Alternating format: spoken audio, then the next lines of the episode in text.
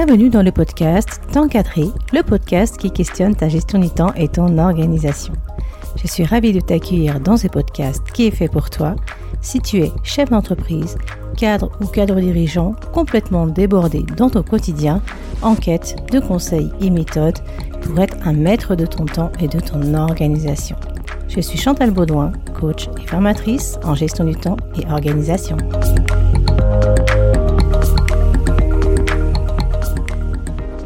Aujourd'hui, dans l'épisode 2, je vais te parler dans un premier temps de ce qu'est le coaching exactement. Puis, dans un deuxième temps, je t'expliquerai les différences qui existent entre un coach, un consultant et un mentor. En préambule, je vais te redonner la définition exacte de ce qu'est le coaching. Donc, selon le Larousse, le coaching, donc qui est un mot anglais, veut dire entraînement. C'est la fonction, l'activité de coach. Donc, le coach, qui est aussi un mot anglais, veut dire entraîneur il y a deux définitions. La première, c'est un entraîneur d'une équipe, d'un sportif de haut niveau. La deuxième, c'est un conseiller professionnel qui cherche à développer les performances d'un salarié, d'un acteur, d'un chef d'entreprise, etc. Donc le coaché est la personne qui bénéficie du coaching. Donc le coaching n'est pas du tout un métier à la mode comme on pourrait le croire. Sa pratique est bien encadrée. D'ailleurs, il existe trois structures qui encadrent cette pratique, qui sont le MCC France, SF Coach et ICF France. Moi, je vais me baser sur euh, les définitions de ICF France, puisque lorsque j'ai obtenu ma certification de coach professionnel, je me suis engagée à respecter euh, les prérogatives et la déontologie de ICF France. Donc ICF, qui veut dire International Coaching Federation, est présent dans de nombreux pays euh, dans euh, le monde entier. Alors, ICF France a défini euh, trois types de coaching.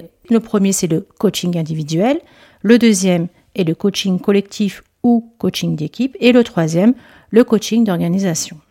Alors, pour commencer, le coaching individuel s'adresse aux chefs d'entreprise, dirigeants, managers, chefs de projet, aux indépendants, mais aussi aux salariés, aux artisans commerçants, aux particuliers, pour travailler sur des problématiques qui leur sont propres. Deuxième définition, le coaching collectif ou encore coaching d'équipe a pour objet la montée en puissance en tant qu'entité propre d'un ensemble de personnes appelées équipes ou appelées groupes, des personnes réunies pour travailler de concert à atteindre un objectif commun.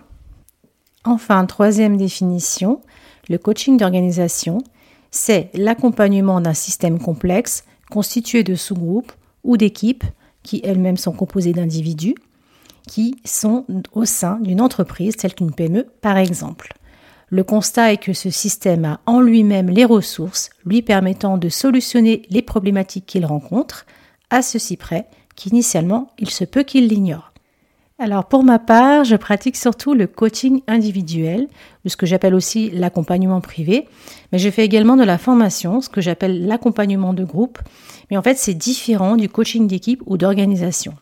En tout cas, je reviendrai dans l'épisode 3 sur la différence qui existe entre le coaching et la formation. On entend souvent parler de coach sportif, de coach alimentaire, de coach en nutrition, de coach en santé. D'ailleurs, si je te dis coach sportif, ça te parle, ça paraît normal. En fait, tout le monde connaît. Mais par contre, on connaît beaucoup moins le coach en image, le coach en prise de parole, le coach de vie, le coach professionnel, le coach en rangement, le coach en finance, le business coach, le coach en préparation mentale, le coach en orientation ou encore le coach en évolution professionnelle qui est le petit nouveau dans le sens où il y a de nombreuses reconversions professionnelles et il y a un recrutement très très important au niveau de cette nouvelle profession.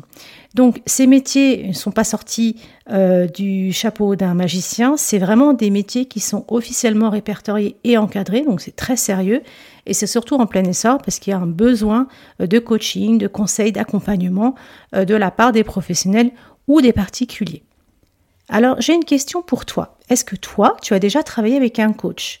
Si oui, avec quel type de coach tu as pu travailler et sur quelle problématique. Et sinon, pour quelle raison? Alors, est-ce que c'est parce que tu en as pas besoin? J'ai envie de dire, c'est parfait. Est-ce que parce que tu te méfies encore de cette profession Et pourtant, comme je viens de te l'expliquer, c'est vraiment sérieux et encadré. Est-ce que tu n'as pas le temps? Alors à ce compte-là, je t'invite à venir me voir et on voit ça ensemble. Ou alors enfin, est-ce que c'est parce que tu n'as pas le budget?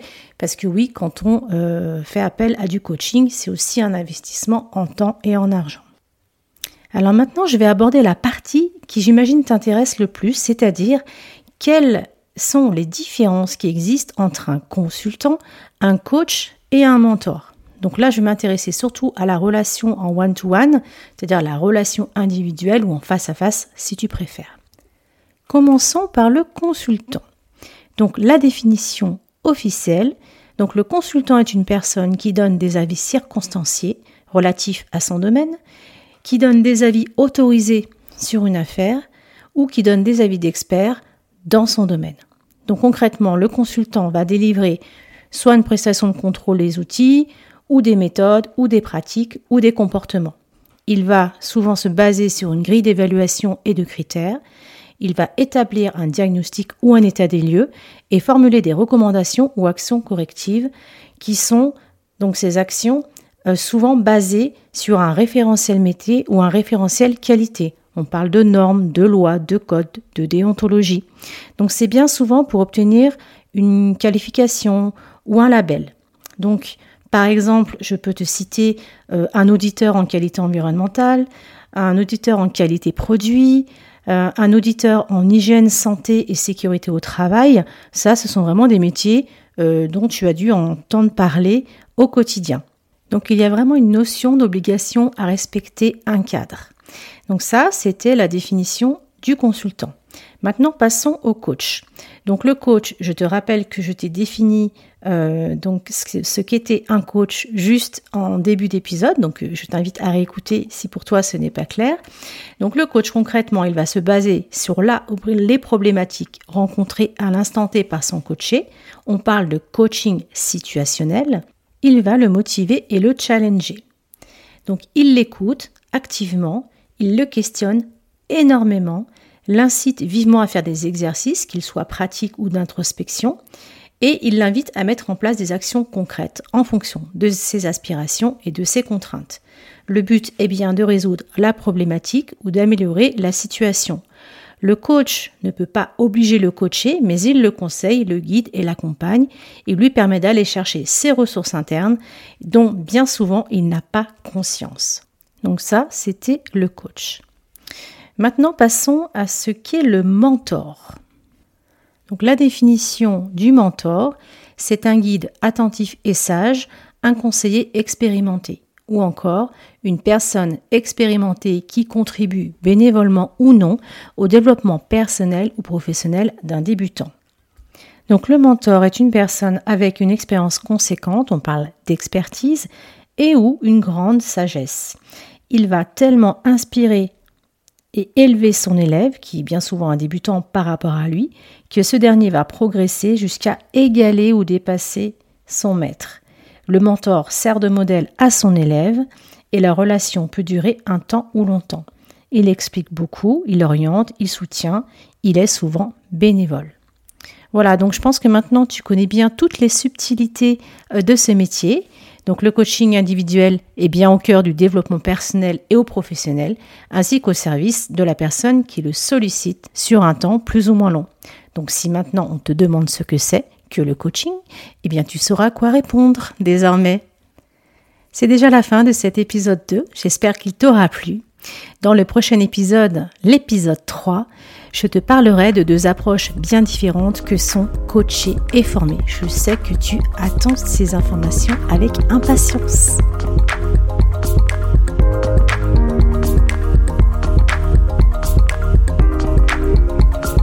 Alors, je te donne rendez-vous dans 15 jours pour le prochain épisode du podcast T'encadrer j'ai hâte de te retrouver et te partager mes connaissances et ressources concernant la gestion du temps et l'organisation.